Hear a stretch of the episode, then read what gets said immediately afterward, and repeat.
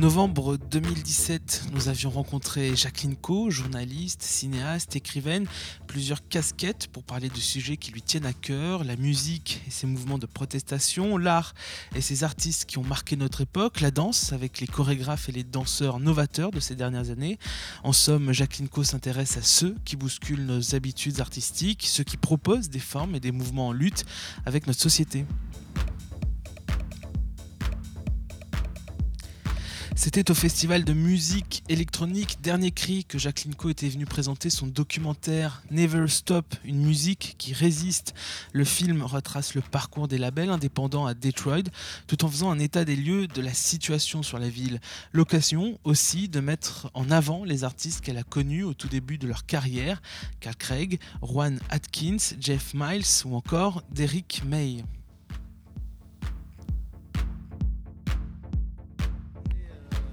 Du festival Dernier Cri euh, avec Jacqueline Coe qui vient de nous présenter son film Never Stop, sous-titré Une musique qui résiste. Euh, c'est un documentaire qui euh, raconte l'histoire des labels et qui raconte aussi l'histoire de Détroit.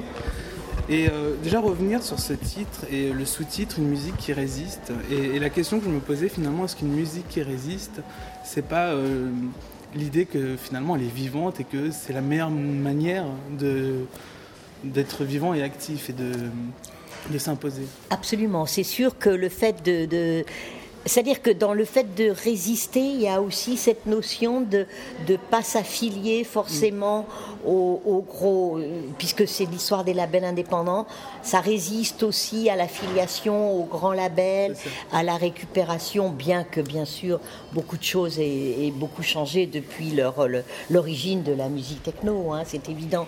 Mais ce que j'ai et qui résiste au temps aussi.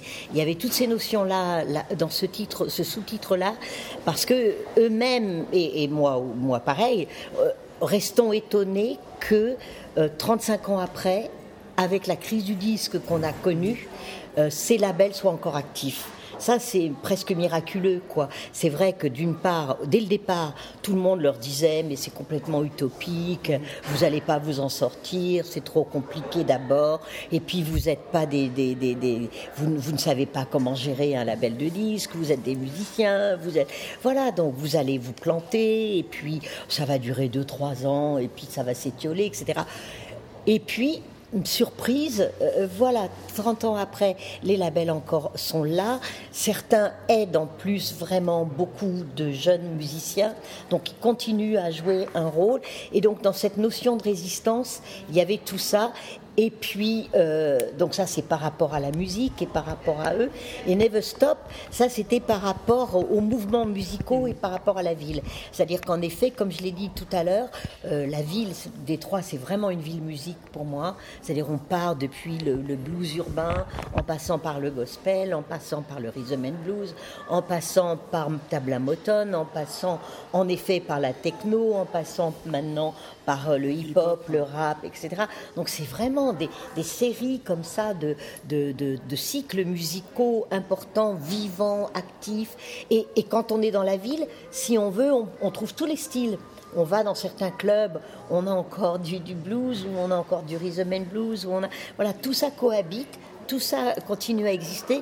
Et alors, pour vous dire vraiment le Never Stop, je ne savais pas quel titre j'allais donner à ce film quand je suis partie. Et je cherchais et j'arrivais pas à trouver un truc. Euh, il n'y avait rien qui me convenait. Et puis, en tournant là-bas sur place, évidemment, on a l'esprit aux aguets, les yeux aux aguets. voilà, qu'est-ce qu'on peut choper, qu'est-ce qu'on peut, etc. Et tout à coup, en plein, en plein moment où j'étais en train de tourner, je vois sur le bord d'un trottoir Never Stop. Et eh ben voilà, mon titre, il est là. En fait, ça veut dire never stop, ne jamais se garer là. Hein. Mais pour moi, c'était vraiment never stop. Donc, je dis à mon caméraman, à plat ventre, sur la rue, on se met au debout, on empêche les voitures de passer, et tu me fais un plan avec ça. C'est vraiment mon titre. Never Stop, c'est parfait pour la ville, pour les musiciens, pour les labels, pour la techno, un peu pour moi. Donc c'est parfait, ça sera Never Stop. Voilà, c'est comme ça que je l'ai trouvé, mais vraiment tout à fait par hasard. D'ailleurs, c'est intéressant parce que là, vous parlez du rapport à la ville que vous avez avec Détroit, et, le film donc, raconte, il y a une partie du film, ça s'alterne entre des plans de Détroit et les plans où on revient sur les artistes. Et Et je me dis, mais dans le film, on vous, vous voit pas, on vous entend pas, mais on vous voit dans la voiture, on voit la caméra dans la voiture, on vous voit filmer des trois en travelling, en gros plan, sous la pluie, sous la neige, dans la nuit. Euh, c'est un rapport très. Euh, voilà, quelqu'un qui se balade, qui va à la, presque du documentaire euh, social un peu dans, la rue. Est-ce que ça, c'était dès le départ ce que vous vouliez faire? Croiser ces artistes avec cette ville de Détroit ou est-ce que ça s'est imposé après ou comment ça s'est venu Non, non, c'était, ce que j'avais écrit déjà et c'était vraiment ce que j'avais en tête. Il faut dire que c'est une ville que je connais vraiment bien. Je crois, je peux dire ça, on va dire. En tout cas, je la connais un peu. Parce que bah, j'ai, dû y aller cinq ou six fois. Hein. j'y suis allée d'abord toute seule. Euh, j'y suis retournée après pour faire des repérages pour mon premier film. Après, j'y suis retournée pour, euh, pour tourner vraiment Cycles of the Mental Machine. Après, j'y suis retournée pour projeter Cycles of the Mental Machine, comme je leur avais promis auprès de tout un groupe de jeunes, à Underground Résistance même, etc. Après, j'y suis encore retournée, voilà, pour, pour euh, filmer celui-là. Et puis, j'y suis retournée là, il y a un mois, pour présenter mon film au Mocad. Voilà, c'est une ville qui qui vous inspire. Qui, voilà, voilà, qui est, qui est, quelque chose qui a une, à la fois à la fois elle est terrible, en même temps on peut se dire quand on a un regard plastique, on place sa caméra, tout est beau, enfin parfois dans l'horreur, mais plastique, mais plastiquement fort quoi.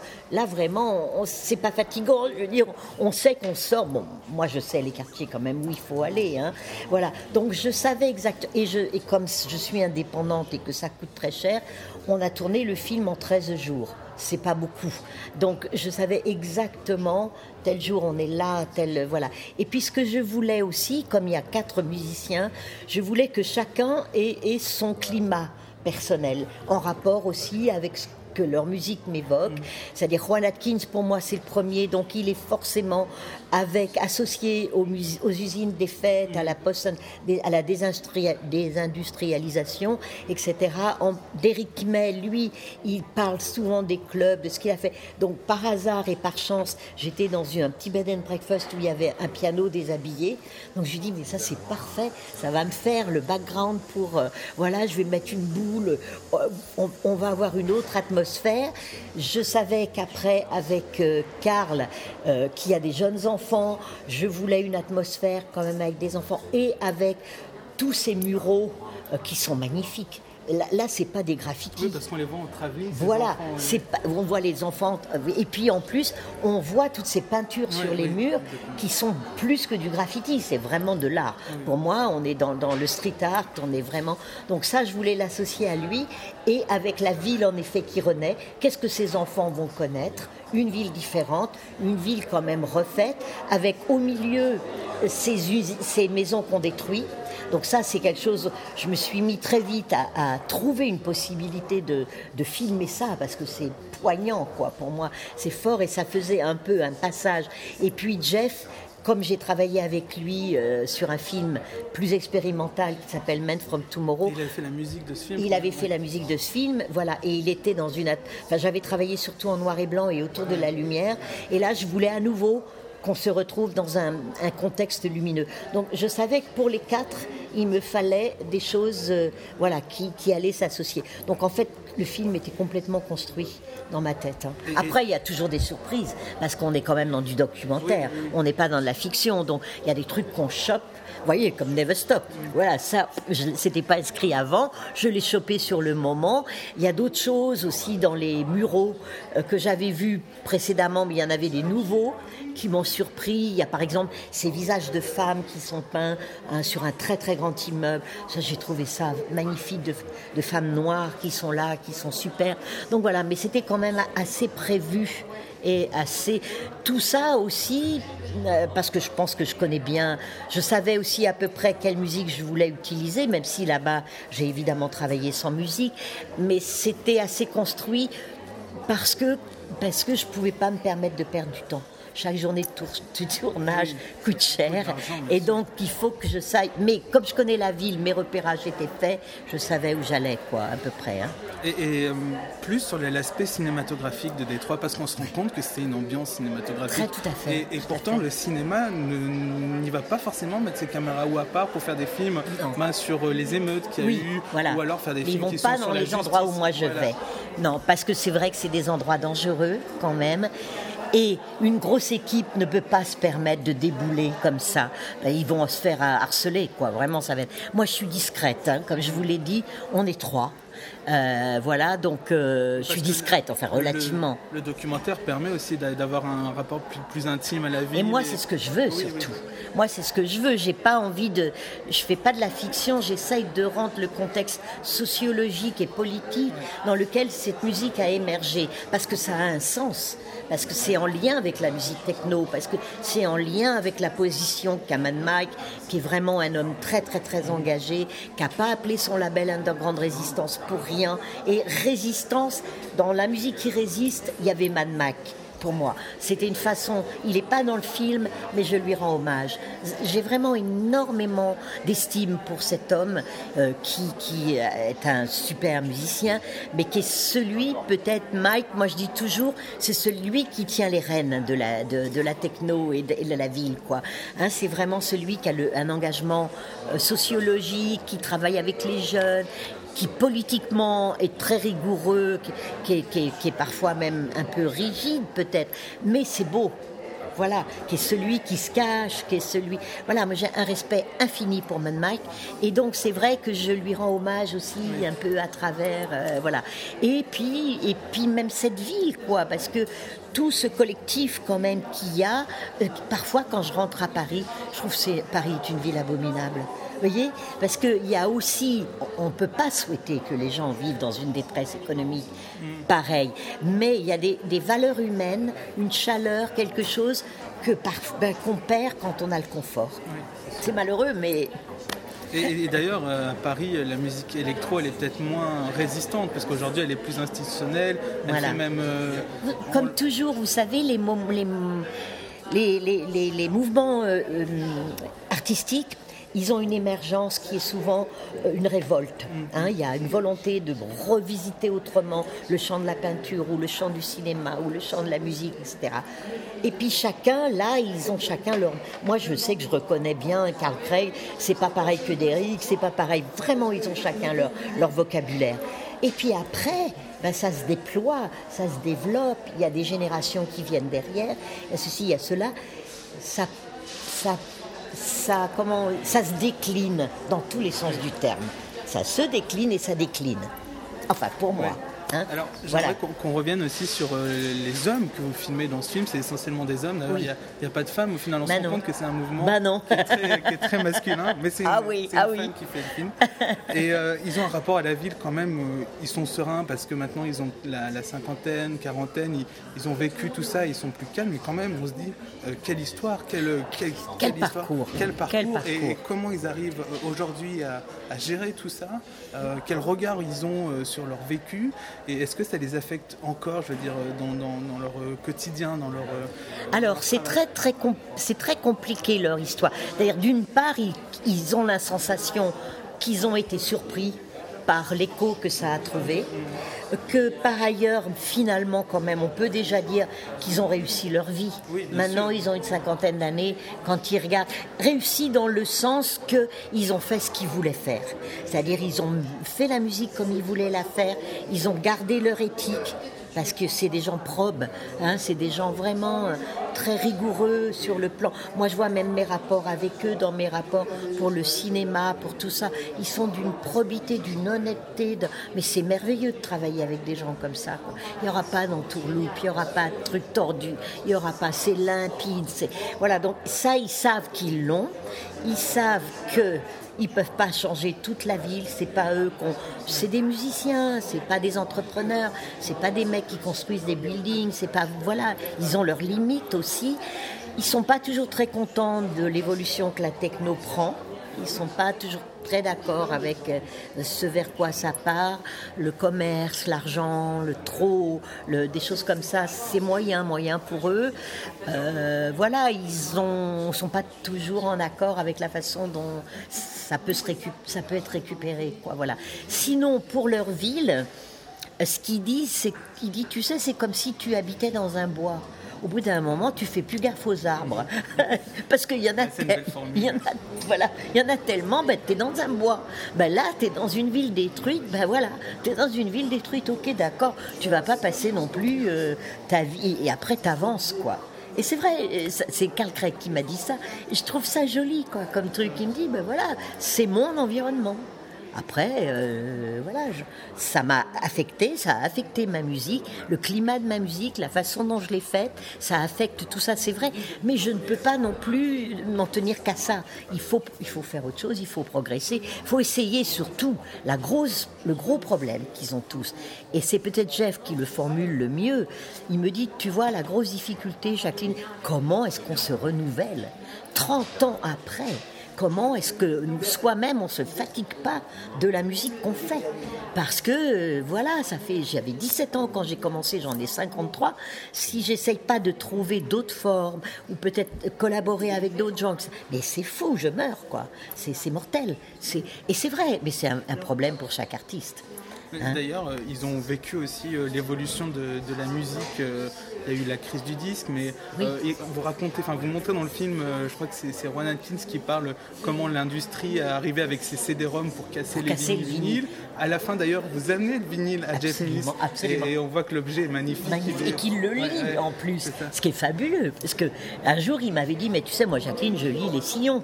Comment Jeff, tu lis les sillons Bah oui, bon alors on va voir, vas-y. Et il savait pas du tout le disque que j'allais mettre. Mais il est comme moi, un grand fou furieux de Sonra. On adore Sonra tous les deux. Et donc je me suis dit, ok, je vais rien lui dire, mais je vais lui mettre un dire de Sonra.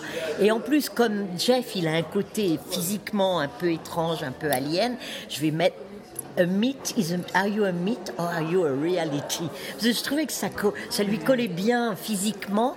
Et puis comme il avait parlé avant d'une musique, dans, enfin de, de, Jungle Planet, dans lequel les animaux peuvent être aussi des cubes, et j'avais cette belle pochette de Jérôme Bosch où les animaux ont des formes étranges, dont je trouvais que ça répondait bien. C'était des petits clins d'œil comme ça. Et pourtant, euh, là, je fais un parallèle parce qu'il n'y a pas longtemps, il y a eu euh, euh, Laurent Garnier qui a reçu la Légion qui a reçu la Légion d'honneur euh, et qui a donné une interview pour Green Room. Et d'ailleurs, euh, Jeff Smith a, relancé l'interview avec euh, ce que dit Laurent Garnier en titre, c'est-à-dire il y a un retour du vinyle que Laurent Garnier ne supporte pas. C'est-à-dire que lui, il a vu les ordinateurs apparaître et il s'est dit mais c'est génial pour tous les jeunes qui veulent faire de la musique, nous on galéré pour faire des disques. Et dans le film, vous le racontez, c'est aussi la manière dont on galère pour, faire des disques. Et, et, là, il y a un retour du vinyle comme objet, voilà qui donne une légitimité quand on fait de la musique qui est insupportable. Et est-ce que tous ont cette même vision-là Non. Ou est-ce que voilà, est-ce que entre eux il y a une espèce de guerre même industrielle Il n'y a pas vraiment une guerre, mais il y a des appréciations différentes. Euh, moi, par exemple, je suis très contente que le vinyle revienne. J'ai des milliers de vinyles chez moi, il faut dire. Hein, j'ai une discothèque, euh, voilà. Et, c'est un objet que j'aime toujours. Mais ça, ça tient peut-être à mon âge aussi. Hein. Moi, j'ai déboulé avec le vinyle. Euh, l'objet en lui-même est beau, la pochette est belle. On sait quelle plage on va mettre. Bien sûr, sur le CD, on peut le faire aussi. Mais c'est pas un aussi bel objet à toucher, à manipuler, etc. Moi, je suis ravie que le vinyle revienne. Je comprends que Laurent Gagné soit pas. Mais Jeff aime bien le vinyle. Il a refait des vinyles. Par exemple, quand il faisait les Time Tunnel à Paris, à la machine, il offrait 50 vinyles aux 50 premiers spectateurs qui arrivait. Voilà, donc il, ressort comme ça des trucs. Donc, et puis il a toujours des gestes, euh, Jeff, il a toujours des que je trouve très élégants. Voilà, c'est chouette, vous avez pris votre place, et ben vous arrivez tôt, et ben, je vais vous donner euh, un vinyle. Voilà, donc euh, les 50 premiers avaient, avaient ça. Et je trouve que Non, moi je partage pas le point de vue de Laurent là-dessus. Je lui en parlerai, tiens d'ailleurs, parce que je vais le voir la semaine prochaine. Quoi, Laurent, t'es contre voilà. il, y a, il y, a, aussi un autre aspect, je pense, c'est un enjeu cinématographique. Alors, je sais pas si vous l'êtes euh, posé comme ça en, faisant le film, mais on a souvent, euh, enfin, vous savez, les clichés sur la musique techno, quelque chose qui n'est pas incarné. voilà, quelque chose qui n'est pas incarné. Et vous, finalement, bah, vous l'incarnez, cette musique, avec des visages. Et comment? Parce que vous les, vous les mettez en lumière, il y a d'ailleurs une lumière ah sur bah, J'ai bien travaillé la lumière, ouais. Et, donc, du coup, vous les incarnez et, vous leur rendez hommage. Et eux, est-ce que c'est ça qu'ils cherchent ces artistes parce qu'on a l'impression qu'ils cherchent pas vraiment ça parce qu'ils ils, attendent des, des, des, Non, ils, attendent, ils attendent ça. Ils attendent ça. Ils étaient vraiment très très très contents, très très contents. Parce que justement ils me disent mais jamais on ne nous donne la parole d'abord suffisamment longtemps.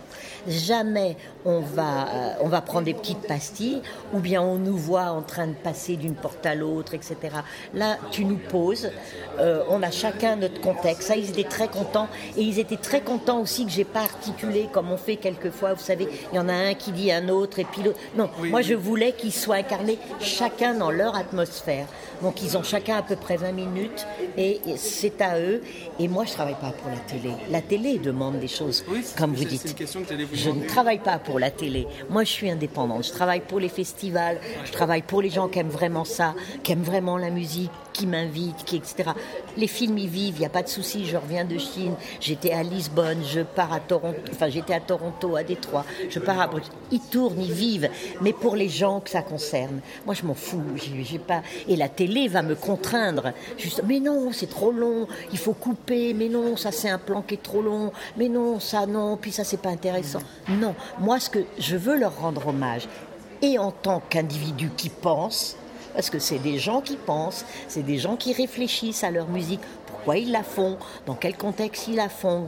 Enfin, c'est des gens intelligents, vraiment intelligents, donc on a des choses à apprendre de leurs paroles, et par ailleurs, laisser leur musique si possible. Parce que qu'est-ce que c'est la musique? La musique, c'est de la sensation. Et, quand même qu'on ait la sensation. Et voilà, et et pas qu'on moi, je supporte pas quand on est sans arrêt. Voilà, vous n'avez pas le temps de rentrer, quoi. Déjà, je trouve que c'est trop court. Si je pouvais, je ferais trois heures. Voilà. Donc, c'est vrai que euh, je, je, me donne cette liberté-là, puisque personne ne me, ne, me cautionne. Et eh ben, je fais ce que je veux quand même. Euh, c'est la moindre des choses. Bien sûr, bien sûr. Euh, il y a aussi, je voudrais revenir sur le rapport au cinéma parce que déjà vous êtes cinéaste et vous allez filmer des artistes.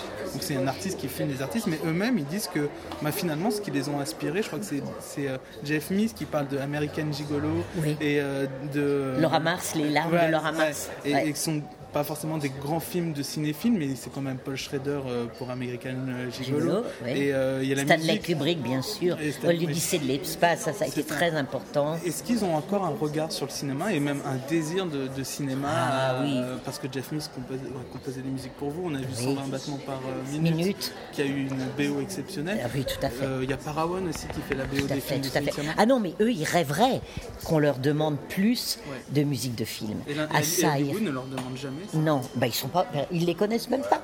Qui est Jeff Mills pour Hollywood? C'est qui celui-là? Ah Personne ne les connaît. Non, non, non. Mais c'est vrai qu'ils il rêveraient. Ils rêveraient de faire ça. Et donc là, le 12 décembre à Paris, au Forum des, des images, on va faire une soirée. Ça, c'est joli. C'est le Forum qui m'a contacté. Donc on va faire une soirée entière euh, pour moi. Donc Cycles of the Mental Machine, Never Stop, Men from Tomorrow. Et c'est eux qui m'ont proposé de faire un ciné live. C'est-à-dire qu'on va enlever le son et Jeff va jouer en live il va improviser. Alors, donc ça, et il était très content. Je lui dis, t'es d'accord? Ah ouais, ouais, ouais, je lui dis, tu sais, il n'y aura pas beaucoup de sous parce que voilà, il me dit, mais je m'en fous, je le fais gratos, c'est pour toi. vous, avez un rapport privilégié avec Jeff Mass, vous travaillez beaucoup Avec Jeff, Jeff, on est, on est, je pense qu'on peut dire qu'on est amis. C'est un homme assez réservé, hein, euh, et, et ben, j'apprécie ça. Mais Jeff est beaucoup à Paris. Il vient souvent écouter de la musique à la maison parce que je suis assez riche là-dessus. Et j'ai une bonne chaîne aussi. Donc, donc, euh, et puis même, on a, il, a, une jolie formule. Il me dit, on a, on a un langage commun. voilà, on a un langage commun. et c'est vrai, je crois. Il y, a, il, y a, aussi donc le, rapport au label, donc là qui est toujours présent dans le film, c'est-à-dire vous racontez les labels. Euh, oui, c'était l'objet du film. C'est l'objet du film, et, euh, et, on se demande si à la fin, parce qu'au début ils sont ils s'entraident tous, quoi. Vraiment, ils sont une espèce de solidarité et c'est important. Est-ce qu'à la fin, euh, on se demande, mais est-ce qu'ils se font pas euh, la concurrence? Parce que c'est devenu quand même des grosses machines en Europe. Il y a, il y a chacun a sa, vraiment sa réputation et, ses propres labels. Est-ce qu'il n'y a pas des tensions qui pourraient exister vraiment? Non, non. C'est ça qui est beau, c'est qu'ils s'entraident encore. c'est toujours vrai, hein. C'est toujours vrai. Bien sûr, chacun a son ego. C'est des artistes, hein. Faut pas non plus. Euh, voilà, chacun fait ce que l'autre fait. Ça, ils savent toujours, tiens, il a sorti ça immédiatement, on l'écoute immédiatement, etc. On se le procure, on se le. Voilà. Tout le monde sait à peu près où tout le monde est. Ils ont des contacts par email, euh, voilà, ils savent, euh, voilà, je suis en avion, là, machin, truc, muche. Ils s'entraident. Euh, y compris, je pense que Jeff, par exemple, aide encore beaucoup Mad Mike, même financièrement. Il le dira pas parce qu'il est très secret, mais Mike me l'a laissé. Non, non, non, ils ont toujours la même estime et, et, l'entraide. Voilà. Donc il euh, n'y a pas de. Il y a de la compétition peut-être en termes de créateurs, hein, mais pas en termes d'ego par rapport à, l'industrie. Non, euh, non, pas du tout, pas du tout. Une dernière question dans le film, à un moment donné, euh, vous faites un plan sur le mur qui sépare la communauté blanche et la, communauté, noire. C'est pas quelque chose qui prend beaucoup de place dans le film, mais c'est là quand même. Et on ah se demande est-ce que c'est pas un, sujet pour un film Si, voilà. Alors c'est ça, des fois on est frustré parce que. Et après je dis, mais je peux pas partir non plus. Euh, voilà. Mais par contre, comme j'avais été tellement choquée qu'ils en aient construit un en 2015, je vais retourner filmer celui ce qui reste. Il reste à peu près un kilomètre, 800 euh, mètres à peu près de ce mur de 1941 où des gamins ont été refaire régulièrement. Il y a des gens qui vont refaire des graffitis. Ce c'est pas les graffitis de l'époque, c'est des graffitis qui sont faits par des gosses, etc. Mais je voulais quand même parler de, de cette Amérique qui ségrègue toujours et qui ségréguait déjà. Donc bien sûr, c'est le sujet, c'est un sujet politique, euh, voilà. Et ce qui est drôle, c'est qu'il y a plein de gens qui la connaissent pas cette histoire-là et qui savent pas qu'il y a encore ce mur. Même certains d'entre eux m'ont dit, mais on n'a jamais été voir ce mur de 1941. Je dis, come on, non, non, c'est vrai, je te jure. Où est-ce qu'il est? J'ai dit, moi, c'est des symboles euh, d'une Amérique et avec Trump, avec la l'histoire du mur. Euh, voilà. Donc je me dis, il faut que le mur, au moins, je ne vais pas pouvoir développer beaucoup, mais un mur, c'est dans le film. Parce que c'est Trump, parce que c'est voilà, il y a des murs, quoi. Et on veut qu'il y ait des murs. Hein. Ça, c'est vraiment. Euh, voilà, donc c'est vrai que. Mais après, en effet, il y a plein de. Mais j'ai pas dit mon dernier mot pour Détroit.